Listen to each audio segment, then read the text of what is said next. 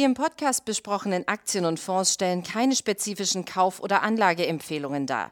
Die Moderatoren oder der Verlag haften nicht für etwaige Verluste, die aufgrund der Umsetzung der Gedanken oder Ideen entstehen.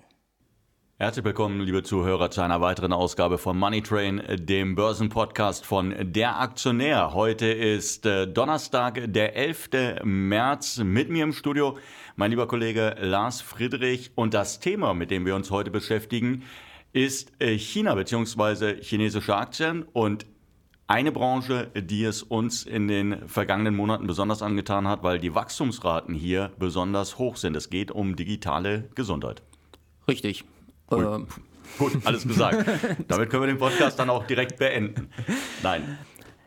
Ja, was soll, was soll man dazu sagen? Also im Prinzip die Mittelschicht wächst in China, was äh, grundsätzlich schon mal dafür spricht natürlich, dass es auch äh, ein gesteigertes Interesse an Gesundheit und vor allem Gesundheitsvorsorge gibt. Also man kennt das ja auch aus Deutschland in den letzten Jahren. Es, es ist ein Trend und es wird immer mehr Trend, dass die Leute sagen, wie kann ich mich gesund ernähren, wie, wie mache ich Fitness und, und, und. Und wie kann ich Vorsorge betreiben, ohne dass ich dann äh, vielleicht zum Arzt muss. Und äh, also wie gesagt, dadurch, dass die Mittelschicht in China wächst, steigt natürlich auch da potenziell das Interesse. Der Markt wird immer größer. Was dann auch noch dazu kommt, ist, ähm, wir sehen halt in China auch eine Bevölkerung, die tatsächlich immer älter wird. Sehr schnell, sehr stark. Sehr, sehr schnell, sehr stark, genau. Ja. Ähm, also das heißt, der Anteil der über 65-Jährigen hat schon in den letzten Jahren immer mehr zugenommen, wird immer weiter zunehmen. Und äh, auf der anderen Seite ist, die, ist China auch ein sehr modernes Land, wie wir immer wieder feststellen. Also die Durchdringung mit Smartphones ist sehr hoch bereits. Von daher ist natürlich diese Kombination aus Digitalisierung und Gesundheit, Gesundheitsvorsorge ein Riesenthema, der dann in dem sogenannten Bereich E-Health halt zusammenkommt. Und es passt halt auch dazu, China hat das halt auch von staatlicher Seite erkannt. Also man hat auch eine Strategie zum Thema Gesundheitsvorsorge und, und Digitalisierung, äh, dass das alles gefördert werden soll. Und dementsprechend äh, wird das auch umgesetzt. Wird das umgesetzt und äh, ist das natürlich halt auch dann tatsächlich ein großes Thema. Also nur mal als Beispiel auch äh, allein, ich hatte mir jetzt nochmal im Vorfeld rausgesucht, äh, weil ich ja auch im Heft drüber geschrieben hatte. Also es wird davon ausgegangen, dass sich bis zum nächsten Jahr, also bis 2022, äh, der Markt gegenüber 2016 verfünffacht haben wird für äh, Internet Healthcare, sage ich mal.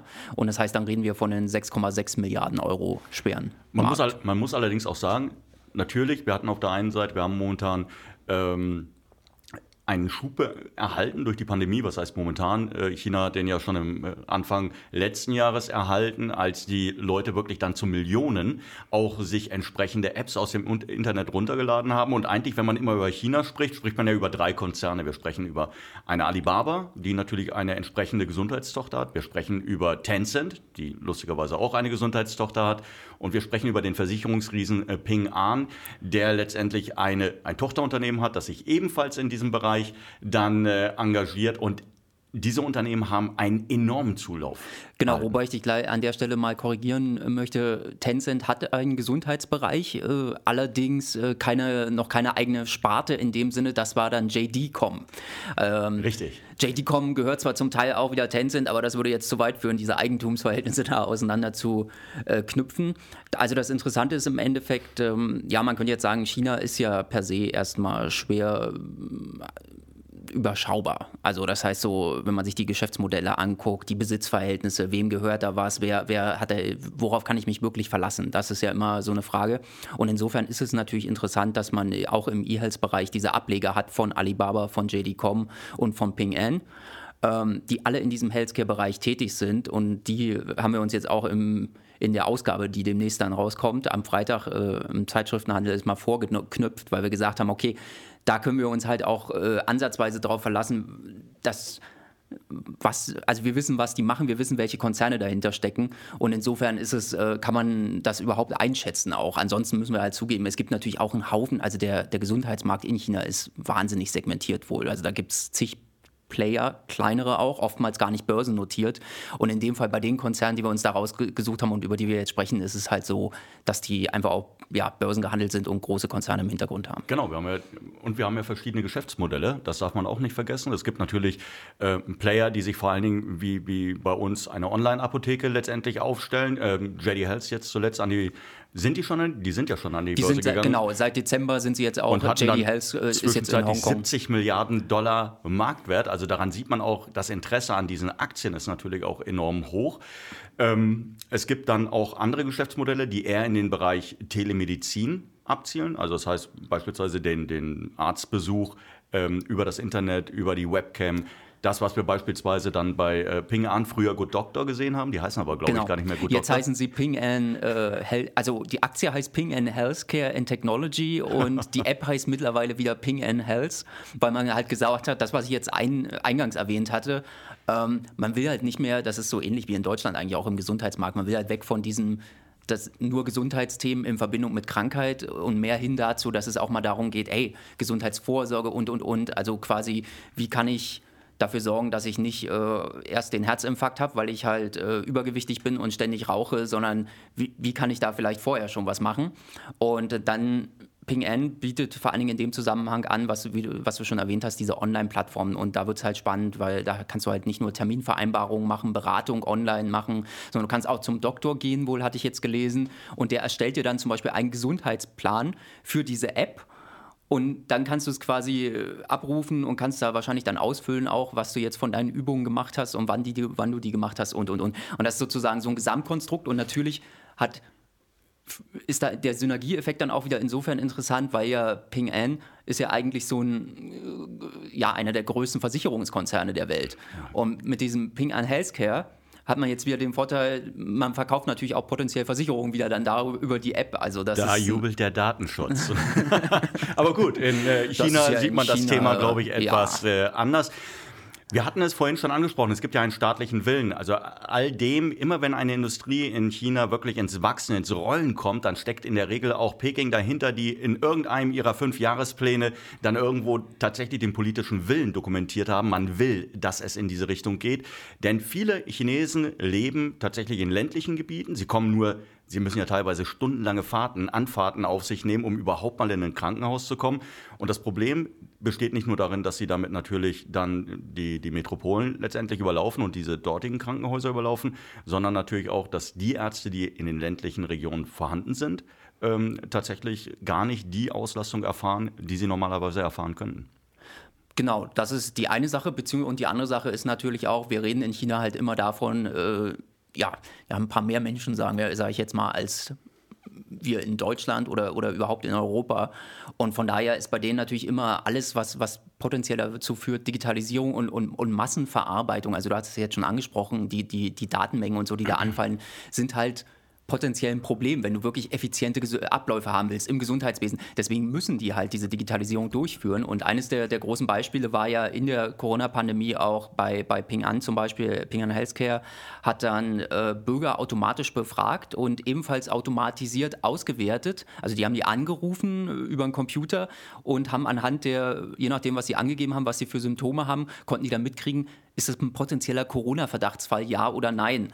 Und wir haben mal gesehen, das war dann schon im, im letzten Februar so, sie haben auf die Art mal eben innerhalb von ein paar Tagen 580.000 Tests durchgeführt und 1600 Verdachtsfälle allein in Wuhan, also in dieser damals besonders betroffenen Region, identifiziert.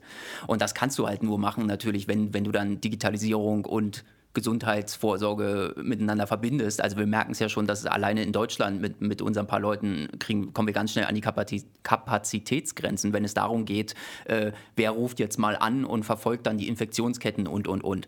Und da sind dann natürlich, da brauchst du dann halt solche Player, gerade in einem Land wie China, wo halt jede Stadt irgendwie zig Millionen Einwohner im Zweifelsfall hat. Wir sehen aber auch, dass sich bei den Anbietern langsam die Geschäftsmodelle, nennen wir es mal, entwickeln. Also wir, wir haben ja tatsächlich ähm, dieses einer läuft voraus, die anderen kommen dann in der Regel auch hinterher, äh, auch die Großkonzerne. Wir sehen jetzt also bei JD.com, äh, also bei JD Health, bei der Gesundheitstochter beispielsweise, die ja vor allem eher E-Commerce Apotheken, also Online-Apotheken, Dienste anbietet, dass die jetzt äh, dann tatsächlich ins, ins, stationäre Einzelhandelsgeschäft rein wollen. Genau, JD.com hat äh, ganz klar gesagt, also im Dezember, als sie diesen Börsengang gemacht haben, warum, warum machen wir das? Was wollen wir jetzt mit den Milliarden, die wir da äh, einnehmen? Wir wollen jetzt möglichst Apotheken aufkaufen, eine von, oder was heißt eine, äh, so viel wahrscheinlich, wie sie kriegen können von diesen hunderttausenden Apotheken, die es in China gibt. Ähm, und wollen das dann wieder verbinden mit ihrem Online-Geschäft. Und da sind wir halt an dem Punkt, an dem klassischen, den ja auch Ali, Alibaba hat. Ich wollte gerade sagen, da kommen Sie direkt, dann direkt, da treffen genau. Sie auf Alibaba, die ja ebenfalls in diesem Bereich genau. tätig sind. Und das heißt, wir sehen die ganze Zeit eigentlich ein, ein Knirschen, ein, ein Konkurrenzkampf, ein ja. massiver Wettbewerb, der nicht nur in dem Bereich digitale Gesundheit stattfindet, Online-Apotheken stattfindet, sondern wirklich praktisch in jedem Bereich, wo sich die Großen da über den Weg laufen, E-Commerce insgesamt. Gerade an der Stelle bei Alibaba und JD.com würde ich sagen, äh, ist das definitiv, das, also sie nennen es dann halt New Retail, weil es die Verbindung quasi ist von Einzelhandel, Online und Offline. Und äh, nur mal als Beispiel, also zur, zur Gründungshistorie, sage ich mal, von, von Alibaba Health, äh, auch die haben 2000 2018 hat Alibaba seinen Online-Apothekenbereich, der damals noch zur T-Mall gehörte, haben sie verkauft an Alibaba Health für 2,5 Milliarden Dollar und haben damit quasi ihr digitales Apothekengeschäft ausgelagert. So und im Prinzip macht jetzt JD.com auch nichts anderes. Und jetzt kann man halt sagen, ja, wer wird da die Nase vorne haben? Also wir haben ja festgestellt bisher im, im klassischen Onlinehandel und im klassischen New Retail, wenn man es mal klassisch nennen will, im New Retail-Geschäft, äh, es muss gar nicht so sein, dass da einer unbedingt die Nase vorne hat am Ende, sondern äh, es können halt auch durchaus beide sein. Mm, was noch insofern aber tatsächlich, ja, wie gesagt, um, um das nochmal hervorzuheben, was, was anders ist bei Alibaba und JD ähm, als bei Ping An ist, äh, die haben zwar auch digitale Plattform und da wird immer, da, da geht es so ein bisschen darum, dann aber eher Preisvergleich und und und. Also das heißt, die haben, die sind noch nicht so entwickelt wie bei Ping and Healthcare, dass sie eine komplette digitale Gesundheitsplattform haben, sondern das ist tatsächlich eher so diese Mischung aus, aus On- und Offline-Apothekengeschäft, was man bei den beiden Playern hat und bei dem anderen hat man halt diese, diese komplette Plattform schon. Es gibt, und da wird es jetzt vielleicht auch spannend für die, für die nächsten Jahre, ähm, es gibt Ansätze auch bei Alibaba und JD natürlich, dass man immer mehr guckt, äh, was kann man jetzt noch drumherum spinnen, um, um dieses klassische oder Online-Apothekengeschäft. Ähm, das sind aber bisher nur Ansätze, muss man fairerweise sagen. Also wir wissen halt nicht, wenn es jetzt zum Beispiel darum geht in der Corona-Pandemie und du hast es schon erwähnt, wenn die dann halt auch mal sagen, ey hier, ihr könnt jetzt auch mal online über unsere Plattform zum Beispiel einen Doktor oder einen Arzt konsultieren, dann klingt das halt immer schön und spektakulär. Wir können aber halt auch davon ausgehen, dass die chinesische Regierung schon darauf gucken wird, dass sie sich jetzt nicht übermäßig dann an solchen Dienstleistungen bereichern, die ja dem Volkswohl dienen. Genau, das ist ja immer, das ist ja immer so ein Aspekt, den man vielleicht auch im, im, Westen gar nicht so kennt und auch nicht auf dem Schirm hat, nämlich es geht auch immer darum, etwas zurückzugeben. Und viele chinesische Konzerne sagen ja dann auch, gerade in Krisenzeiten, wir wollen etwas zurückgeben, weil wir sind ja Teil des Volkes und wir wollen dem Volk etwas zurückgeben. Deshalb wird gespendet, wird Sachspenden, äh, Finanzhilfen äh, gewährt. Letztendlich Alibaba hat, glaube ich, Milliarden in die Hand genommen, um wirklich auch ähm, äh, kleineren und mittelständischen Unternehmen, die ja auch wieder Kunden auf den Plattformen sind, wirklich finanziell unter die Arme zu Genau, im Inland oder sie haben sogar Corona-Hilfen nach Afrika, auch über Jack Ma liefen da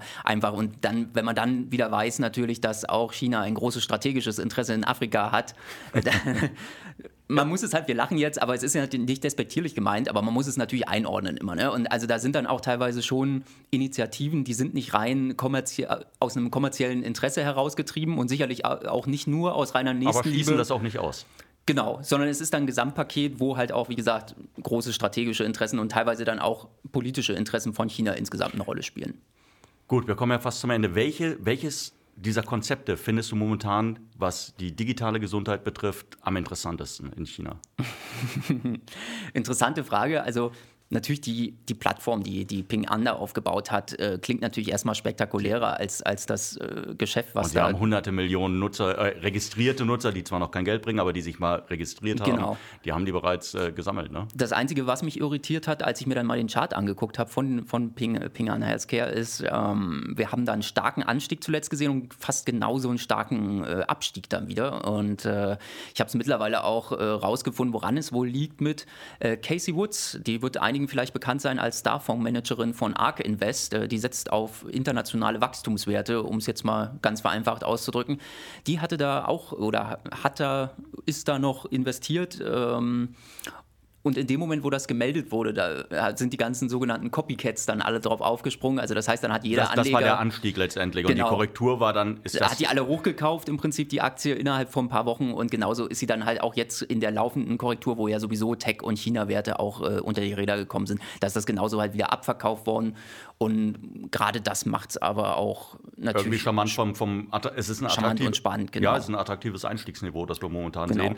Also für dich momentan das überzeugendste attraktivste Konzept vielleicht Ping An. Die haben natürlich diesen das riesen Spannendste, da, da, das Spannendste würde ich sagen, wenn es jetzt darum geht, was wirklich ähm, von der Aktie her, würde ich mich jetzt gar nicht festlegen wollen, muss ich ehrlich sagen, weil die sind alle, also sie sind ähnlich bewertet, wenn man das in die Relation setzt, Wachstum, in, in die Relation setzt, Wachstum, was, was machen sie? Also man muss auch dazu sagen, die sind jetzt alle gerade mal so an der Schwelle eigentlich zum dazu Gewinn überhaupt zu machen. Also es ist noch in einem im Vergleich jetzt zu dem, zu dem klassischen Geschäft von JD.com und Alibaba befinden wir uns im, im, digitalen Gesundheitsmarkt wirklich genau. Wir befinden uns da noch in der Frühphase. Und insofern würde ich sagen, sind die alle spannend, die sind auch alle relativ ähnlich bewertet und am Ende wird es ein Stück weit zu einer Geschmackssache. Sage ich, ich möchte halt dieses Apothekengeschäft haben oder möchte ich eher so eine Art digitale E-Health-Plattform eher kaufen? Sie sehen es schon, liebe Zuhörer, ähm, es ist ein spannender Markt, ein wachstumsstarker Markt, einer, der auch sicherlich in den kommenden Jahren äh, wachsen wird. Ähm, es wird immer mal wieder äh, auch zu Kurskorrekturen äh, kommen, das ist überhaupt gar keine Frage. Chinesische Aktien sind natürlich auch immer ähm, eher spekulativ einzustufen, egal wie groß der Konzern ist und egal in welcher Branche er letztendlich tätig ist. Das liegt nun mal in der Natur der Sache. Aber wir hoffen natürlich, dass wir Ihnen trotzdem ein wenig einen Einblick in diese doch sehr interessante Branche geben können. Dir wünsche ich ähm, ja erstmal vielen Dank, dass du überhaupt hier warst, dass sehr du dir die Zeit genommen hast und wir hoffen natürlich, es hat Ihnen Spaß gemacht zuzuhören. Bis zum nächsten Mal. Tschüss.